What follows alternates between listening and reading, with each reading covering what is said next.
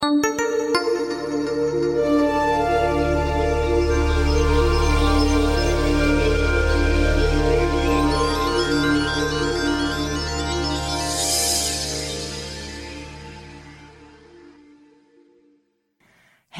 willkommen zu einer neuen Folge vom Podcast Achtung ansteckend, deinem Podcast für natürliche Gesundheit und die Entwicklung deines Gesundheitsbewusstseins.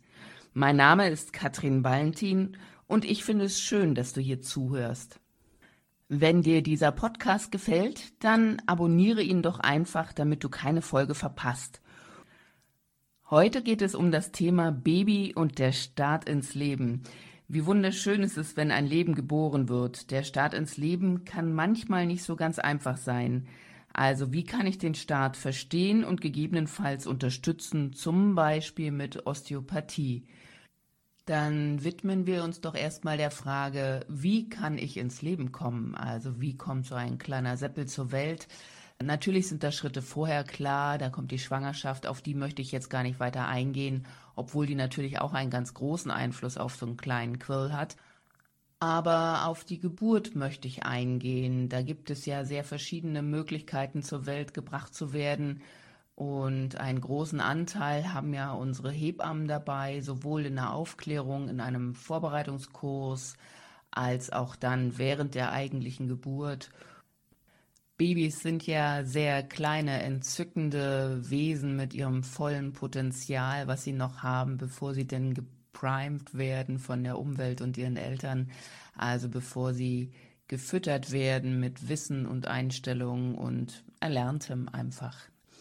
Die Geburt als solches ist sehr einflussnehmend auf den weiteren Lebensverlauf. Also man sagt, dass Kaiserschnittkinder eben, die werden ja nun dann geholt und so rausgerupft, mehr oder weniger, dass die auch im Leben eher diejenigen sind, die nicht so nach vorne stürmen, sondern die, ich sag mal im übertriebenen Sinne, sich lieber von den Eltern mit dem Auto zur Schule fahren lassen, als dass sie das Fahrrad nehmen. Das ist immer ein bisschen überspitzt gesagt, das weiß ich wohl. Aber die Kinder, die auf normalen, also Spontangeburten, die auf normalen Wege gekommen sind, die beißen sich meistens mehr durchs Leben und lassen sich nicht gleich von so einem Windhauch umwerfen, wenn da ein bisschen Gegenwind ist. Deswegen ist ein guter Vorbereitungskurs natürlich auch ganz viel wert. Also wie gehe ich in diese Geburt hinein? Wie gehe ich der Angst aus dem Wege, dem Stress, sondern mache es ziemlich entspannt, soweit es möglich ist und bleibe in meinem Gefühl zu meinem Kind, zu meinem Bauch und lass mich nicht so schnell von diversen Dingen verunsichern. Denn wenn ich in die Angst gehe, wird alles eng, werden die Gefäße enger, wird die Versorgung geringer, wird Schmerz viel intensiver werden. Deswegen ist es besser, man geht in die Entspannung. Auch wenn sich das manchmal leichter sagen lässt, als man es umsetzt, aber es ist auf alle Fälle sinnvoll. Einen interessanten Ansatz gibt es, der immer mehr verbreitet wird, ist das sogenannte Hypnobirthing. Das ist eine Form, bei der in der Geburtsvorbereitung schon sehr angelernt wird, wie man in die Entspannung gehen kann, wie man sanft die Geburt durchführen kann. Also man kann sie dann erlernen, angstfrei zu machen und sie wird zumindest schmerzreduziert, sogar bis schmerzfrei möglich sein darunter. In diesen Kursen lernt man zum Beispiel auch überhaupt, welche Funktion oder was die Gebärmutter überhaupt in der Geburtsphase zu leisten hat. Dies wird begleitet mit Atem- und Entspannungstechniken sowie auch mit Massagetechniken. Das lernen dann die äh, Frauen, die Schwangeren mit ihren Geburtsbegleitern. Leider muss man in der Praxis allerdings auch feststellen, dass die freien Hebammen nicht mehr so zahlreich vorhanden sind und Schwangere in der heutigen Zeit oft glücklich sind, wenn sie überhaupt noch eine Hebamme haben, die sie entsprechend vorbereiten kann. Wenn es nun um die Geburt selbst geht, so darf man feststellen, dass in der Praxis sehr, sehr viele Einleitungen stattfinden und ich an jede Mutti oder werdende Mutti appelliere, bitte, bitte, bitte fragt nach, wie weit wirklich eine echte medizinische Indikation dafür vorhanden ist. Natürlich gibt es die und wenn es eine echte medizinische grundlegende Begründung gibt, dann, dann muss man das auch tun. Aber viele, viele Einleitungen sind ganz oft nicht notwendig. Ob es meinetwegen drei Tage über Geburtstermin als Begründung gibt oder 500 Gramm zu schwer. Oft ist es dann nachgeburtlich, also wenn das Kind dann da ist, auf einmal doch nicht so schwer, wie der Ultraschall vorher gesagt hat. Verlasst euch am besten wirklich auf euer Bauchgefühl. Der Kontakt zum Bauch und zum eigenen Kind nimmt dabei den höchsten Stellenwert ein.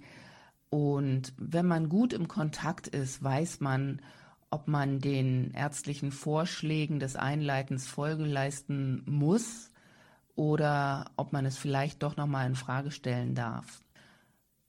Bei der Einleitung folgt meistens mit einem höheren Risiko auch eine Sektio, also ein Kaiserschnitt. Und da will ich jetzt gleich mal drauf eingehen, was denn der Unterschied zwischen spontanen Normalgeburten und Sektio, also Kaiserschnittkindern ist. Aber hier soll auch nochmal erwähnt werden, wenn es Not bedeutet, also wenn Gefahr für Kind oder Mutter oder beide ist, dann ist natürlich über den Kaiserschnitt auch nichts Negatives zu sagen, sondern Gott sei Dank gibt es dann diese Möglichkeit. Also bei der vaginalen Geburt, dem normalen Geburtskanal, durch den das Kindchen tritt, das wirkt wie eine Dusche mit mütterlichen Keimen. Das Kind kommt mit mütterlichem Mikrofilm sozusagen in Verbindung Dadurch wird das Immunsystem des kleinen Neugeborenen entsprechend getriggert. Bei einer normalen Geburt werden auch sehr hoch Stresshormone ausgekippt, die aber sehr wichtig und sinnvoll sind. Die sind zum Beispiel wichtig für die Aktivierung von Prozessen, die nach der Geburt stattfinden. Zum Beispiel regt es die Lungenbläschen an, das Fruchtwasser schneller aus der Lunge herauszupumpen und es sorgt für die Freisetzung von Stärke in der Leber. Dadurch kann nämlich das Neugeborene auf eigene Energiereserven zurückgreifen, wenn die Nabelschnur durchtrennt wird. Und es aktiviert zum Beispiel das braune Fettgewebe. Diese Fettgewebsdepots mit diesem braunen Fett sitzen unter den Schulterblättern sowie im Hals- und Brustbereich von dem Kleinen und funktionieren eigentlich wie eine chemische Heizung, helfen also die Körpertemperatur eine Zeit lang gut aufrechtzuerhalten. Und die Bakteriendusche beim Durchtritt durch den mütterlichen Kanal sorgt eben für eine bestimmte Darmflora-Ansiedlung, die besonders typisch für die Neugeborenen ist und damit sehr wichtig für die Entwicklung des Immunsystems. Bei einem Kaiserschnitt ist es dann wiederum abhängig, vielleicht gab es schon Wehen, dann werden auch Stresshormone ausgekippt und es wird etwas natürlicher, als wenn es keine Wehen gegeben hätte. Beim Kaiserschnitt hingegen kommen die Kleinen ja nicht durch den Vaginalkanal der Mama und werden somit gar nicht mit diesen Keimen in Kontakt kommen.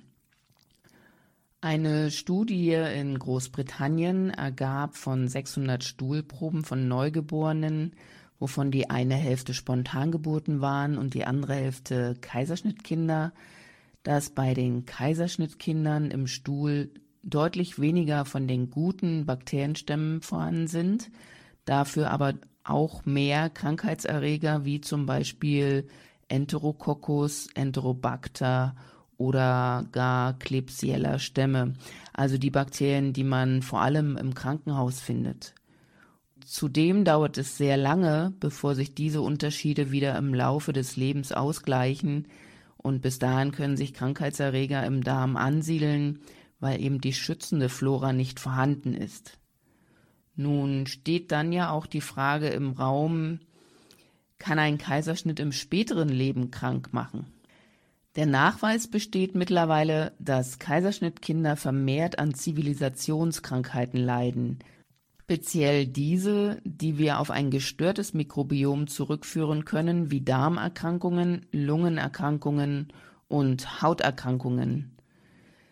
Ein gutes Mikrobiom ist eben wichtig für das Immunsystem und damit für die Abwehr des Körpers. Laut einer Studie der Techniker Krankenkasse haben Kaiserschnittgeborene innerhalb der ersten acht Lebensjahre ein erhöhtes Risiko für eine Reihe von Erkrankungen wie chronischer Bronchitis, ADHS, Adipositas, Allergien und Autismus. Es gibt jedoch noch keinen wissenschaftlichen Beweis dafür, dass der Kaiserschnitt dafür verantwortlich ist, jedoch Kinderärzte beobachten schon, dass vor allem Atemwegserkrankungen häufiger auftreten.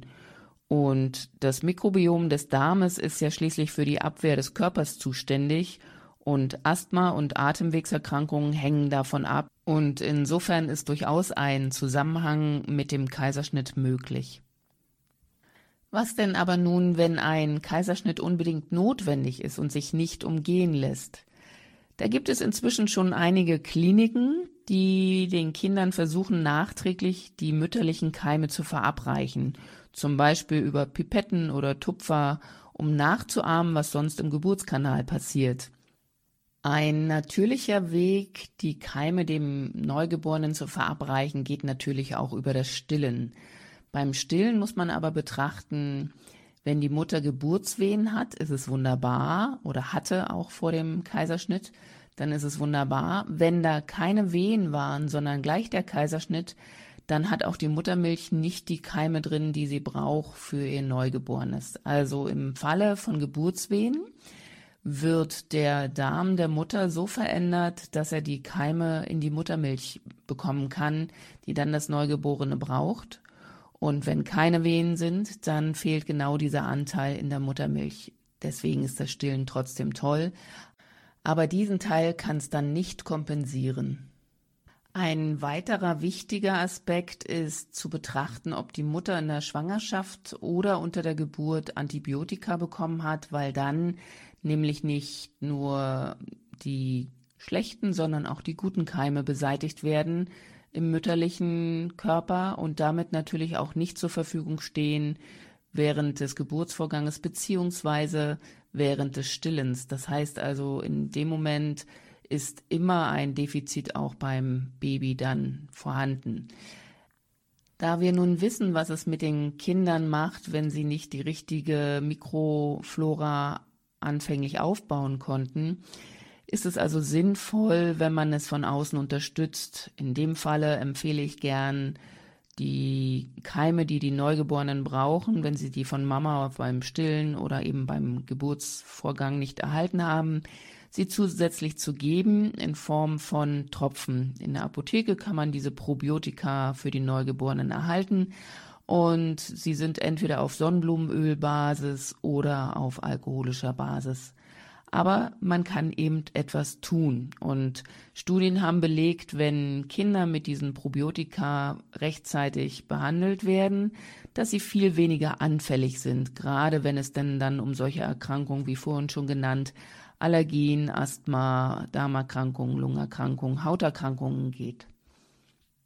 Also ein Kaiserschnitt kann natürlich dann auch wirklich ein Segen sein, wenn es einen echten medizinischen Grund dafür gibt. Nach Angaben der WHO liegt ein solcher Grund jedoch nur bei 10 bis 15 Prozent der Geburten vor. Und bei uns in Deutschland kommt mittlerweile fast jedes dritte Kind per Kaiserschnitt zur Welt.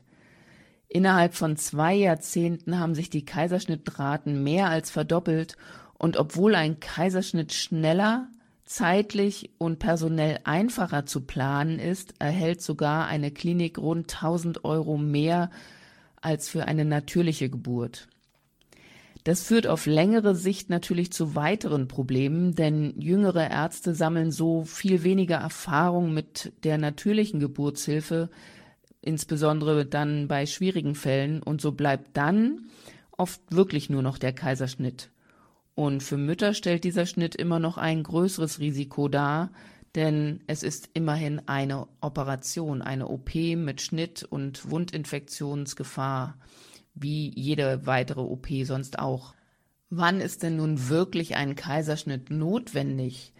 Natürlich immer, wenn es um das Leben der Mutter oder des Kindes geht und zum Beispiel, wenn sich die Herztöne auch extrem unter der Geburt verschlechtern, das Baby falsch im Bauch liegt, oder sich die Plazenta zu früh ablöst und natürlich, wenn die Mutter droht zu verbluten. Oft wird Muttis angeraten, die schon mal per Kaiserschnitt entbunden haben, dass die nächste Geburt auch nur per Kaiserschnitt gehen soll.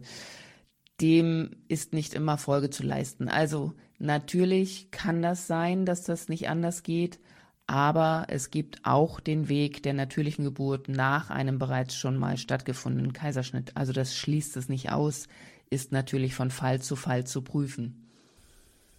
Ja, nun haben wir sehr über die Keime gesprochen, aber der Geburtsverlauf als solches ist ja auch grundsätzlich anders zwischen vaginaler Entbindung und einem Kaiserschnitt.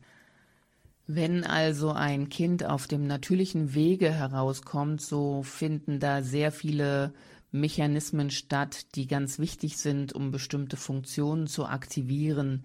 Zudem wird das Köpfchen zusammengedrückt, die Schädelplatten sind noch so verschieblich, dass es sich dann auch verformen kann und im Nachgang, wenn es dann geboren ist, durch einen ordentlichen Schrei sich zum Beispiel wieder zurückformen kann, so dass dann alles gut ausgerichtet ist.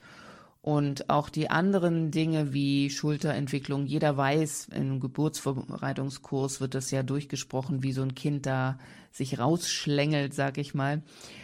Diese komplizierten Vorgänge sind alle sinnvoll. Die Natur macht nichts sinnlos.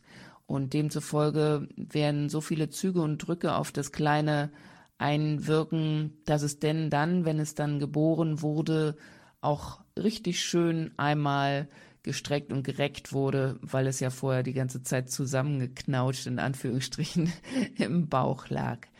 Ja, das tut dem Kleinen gut, wenn alles ganz normal verläuft wenn man irgendwie das Problem hat, dass es stecken bleibt, man vielleicht Druck auf den Bauch mit ausüben muss oder die Sauglocke einsetzen muss oder die Hand am Kopf war oder oder das sorgt dann schon mal dafür, dass im Gewebe des kleinen Neugeborenen noch ein paar Spannungen da sind, die eigentlich nicht dahin gehören. Und die verursachen dann wiederum andere Symptome. Häufig kommt es vor, dass der Nacken nicht gut aufgedehnt wird. Und da haben wir zum Beispiel zwei wichtige Nerven. Der eine ist für die Mundmotorik zuständig und der andere für die Darmmotorik. Der Nerv für die Mundmotorik versorgt also die Muskeln, die zum Saugen notwendig sind, genauso wie die Muskeln, die den Schluckakt koordinieren. Und wenn es scheinbar so ist, dass das Kindchen nicht viel Kraft hat zum Saugen, also an der Brust Schwierigkeiten hat, könnte sowas zum Beispiel dahinter stecken. Meistens fällt es den Kleinen dann leichter, aus der Flasche zu trinken. Was den Nerv für die Darmmotorik betrifft, so ist es so, dass man es manchmal schon an der Ausscheidungsfrequenz sehen kann. Meine Erfahrungen sind, dass Kinder, die gestillt werden, mehrfach täglich und Kinder, die die Flaschennahrung nehmen, wenigstens einmal täglich Stuhlgang haben sollten.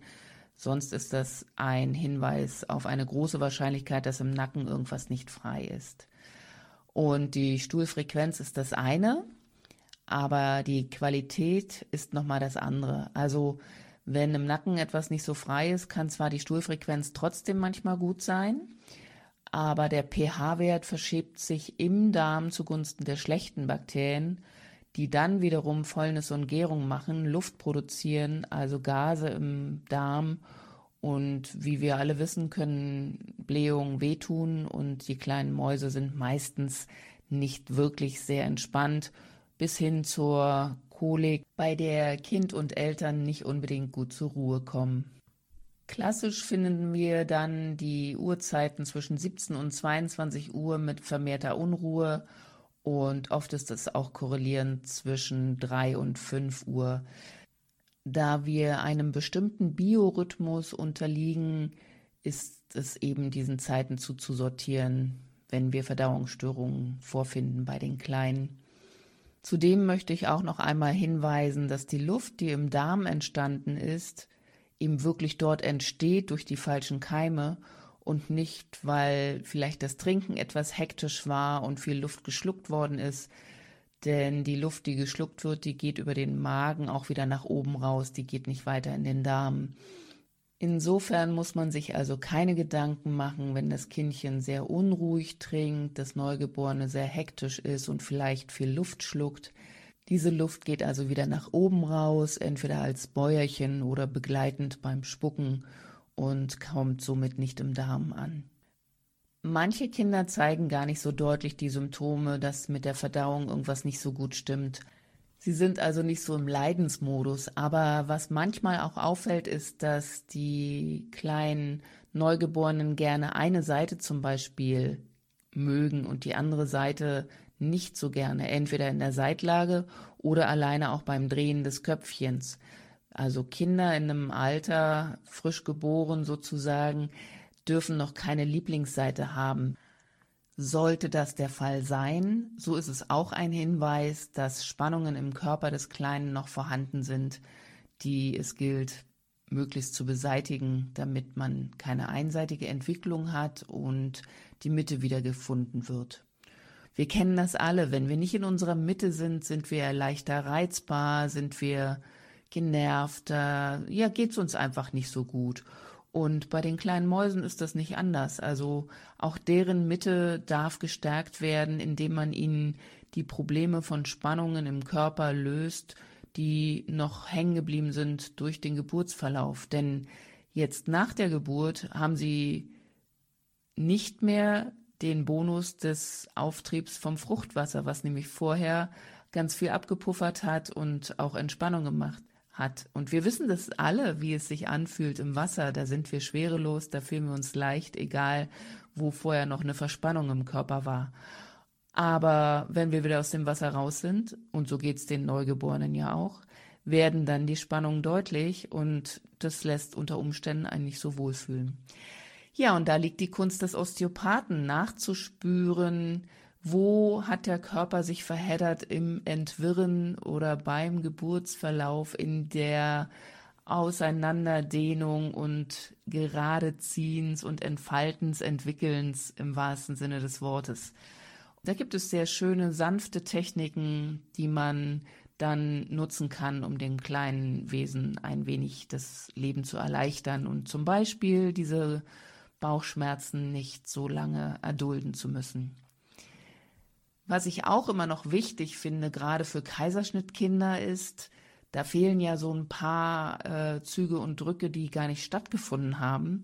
Und auch die kann man mittels der Osteopathie nacharbeiten, so dass dann bestimmte Impulse einfach auch im Hirn auf einmal angeschaltet werden, die vorher sonst nicht funktioniert hätten. Ich selbst kann immer gut nachfühlen mit den Eltern, die etwas leidgeprüft sind von einem Bauchschmerz geplagten Baby, denn auch ich hatte früher ein kleines Mäuschen, was ein Kopfgelenksproblem hatte und ich war selbst erst in der Osteopathieausbildung und noch nicht in der Lage, ein Baby zu behandeln. Das kam ja erst später. Also insofern kenne ich die Probleme, die damit einhergehen können und wie man sich so ein bisschen manchmal auch überfordert fühlen kann, weil man so hilflos ist. Man möchte dem kleinen Wesen helfen und weiß nicht, außer tragen, meinetwegen im Flieger oder so, da sein, bisschen Bauchmassage und diverse kleine Sachen ist man ja doch ein bisschen hilflos. Ja, aber es ist ähm, für mich heute als Osteopath so wunderschön, mit diesen kleinen Wesen arbeiten zu können. Und mittlerweile aufgrund der vielen Jahre sind so einige tausend Babys durch meine Hände gegangen. Und jedes ist wirklich anders. Und das ist so faszinierend. Drum ist natürlich meine Empfehlung, egal ob Kaiserschnitt oder Normalgeburt, einfach einmal einen Besuch beim Osteopathen machen, mal checken lassen, ob der irgendwas findet. Und wenn nicht, dann ist ja wunderbar. Aber wenn doch, kann so vieles einfacher sein, als man sonst durchleben müsste, sowohl Kind als auch Eltern. Was ich persönlich immer wieder spannend finde, wenn ich so ein kleines Mäuschen in meinen Händen halte, dann habe ich sozusagen das Tagebuch der Schwangerschaft in der Hand. Und es ist mir möglich, aufgrund des kleinen Wesens in meinen Händen einen ersten Eindruck zu kriegen, wie die Schwangerschaft verlaufen ist. Ob zum Beispiel eine Thematik war, die ja, ich sag mal, die der Mama an die Nieren gegangen ist, manchmal ja auch mit Nierenstau einhergehend. Oder es gab in der Schwangerschaft sehr viel Ärger, zum Beispiel ein Konflikt mit dem Partner, der das Kind nicht wollte oder irgendwas anderes. Und da Ärger eine Energie ist, die Ärger und Wut der Leber, kann es manchmal zu Reifestörungen kommen, die nachgeburtlich hin und wieder sichtbar sind durch eine Gelbfärbung des kleinen Neugeborenen. Mein Satz lautet immer, was jedes Kind oder Baby hat, gehört auch zum Kind. Was aber nicht jedes Baby hat, ist die Frage, ob es denn dann dieses Baby überhaupt haben muss. Also gelb sein, Milchschorf, sonstige Allergien, drei Monatskoliken, das hat nicht jedes Baby. Also ist ja da auch die Frage, warum hat es das und wie lässt es sich vielleicht dann doch lösen. Ich möchte das Beispiel Milchschorf noch einmal aufgreifen, weil es sehr häufig auftritt bei Kindern, die eben genau diese Kopfgelenksprobleme haben, die Verdauungsstörung haben. Wenn der Stoffwechsel im Kind nicht gut funktioniert, das heißt also die Ausscheidung nicht optimal ist, dann versucht der Körper sich gerne zu helfen mit Hilfsprogrammen über die Haut oder über die Schleimhaut. Und bei der Haut kann man es eventuell über Pickelchen sehen oder eben über den Milchschorf. Genauso bei der Schleimhaut, dann klingen die Kleinen, als ob sie einen Schnupfen hätten, haben aber gar keine ähm, Sekrete, die sie abgeben, wie beim normalen Schnupfen, sondern es klingt einfach nur bei der Atmung ein wenig nach einer geschwollenen Schleimhaut. Mit anderen Worten, wenn man dafür Sorge trägt, dass die Verdauung einen normalen Ablauf wieder bekommt oder überhaupt erstmal entstehen lassen kann, die Ausscheidungsfrequenz stimmt, der pH-Wert im Darm sich normalisiert, das Mikrobiom sich gut entwickeln kann, dann werden die Symptome wie Milchschorf oder Pickelchen oder Schleimhautschwellungen, die werden dann verschwinden. Zusammenfassend kann man sagen, es macht immer Sinn, einen Osteopathen einmal aufzusuchen, insbesondere bei Symptomen wie vermehrtem Schreien, Verdauungsstörungen, Schlafstörungen, Symmetriestörungen, Schiefhals, Saug- oder Schluckbeschwerden oder eben Atemwegserkrankungen. Was macht nun der Osteopath? Er sucht Verspannungen oder Blockaden auf und wird diese sanft lösen. Damit aktiviert er körpereigene Selbstheilungskräfte, insbesondere bei funktionellen Beschwerden. So, ich hoffe, du konntest ein paar Inspirationen dir holen, entweder als Mama, Papa oder als Großeltern, um vielleicht das ein oder andere von einem kleinen neuen Erdenbürger besser verstehen zu können und gegebenenfalls etwas dagegen tun zu können. Es freut mich, dass du bis hierher gehört hast und ich möchte dir von Herzen dafür einmal Danke sagen. Jetzt hast du noch die Chance auf ein Gewinnspiel. Zwei Sitzungen verlose ich in meiner Praxis im Wert von ca. 800 Euro. Zum einen eine Hypnose zum Rauchfreiwerden und zum anderen ein Personal Coaching. Ein Personal Coaching hilft dir, deine Verhaltensweisen und Fähigkeiten zu erkennen – sowie deine Grenzen der eigenen Belastbarkeit besser auszuloten. Denn nur wer sich selbst gut kennt, kann Stress und Spannungen aus dem Weg gehen und Konflikte einfach besser meistern. Du allein entscheidest, welcher Gewinn für dich der richtige ist. Das Einzige, was es für dich zu tun gibt, hinterlasse mir eine Bewertung auf iTunes oder auf den anderen Plattformen. Sag mir doch einfach, wie du den Podcast findest und abonniere diesen Kanal. Die Verlosung findet am 15.04.2020 statt und ich freue mich schon jetzt darauf, dir dein Gewinn zu überreichen. Ich danke dir für deine Aufmerksamkeit und deine wertvolle Zeit. Bis zur nächsten Folge wünsche ich dir eine gute Zeit. Deine Katrin Valentin. Musik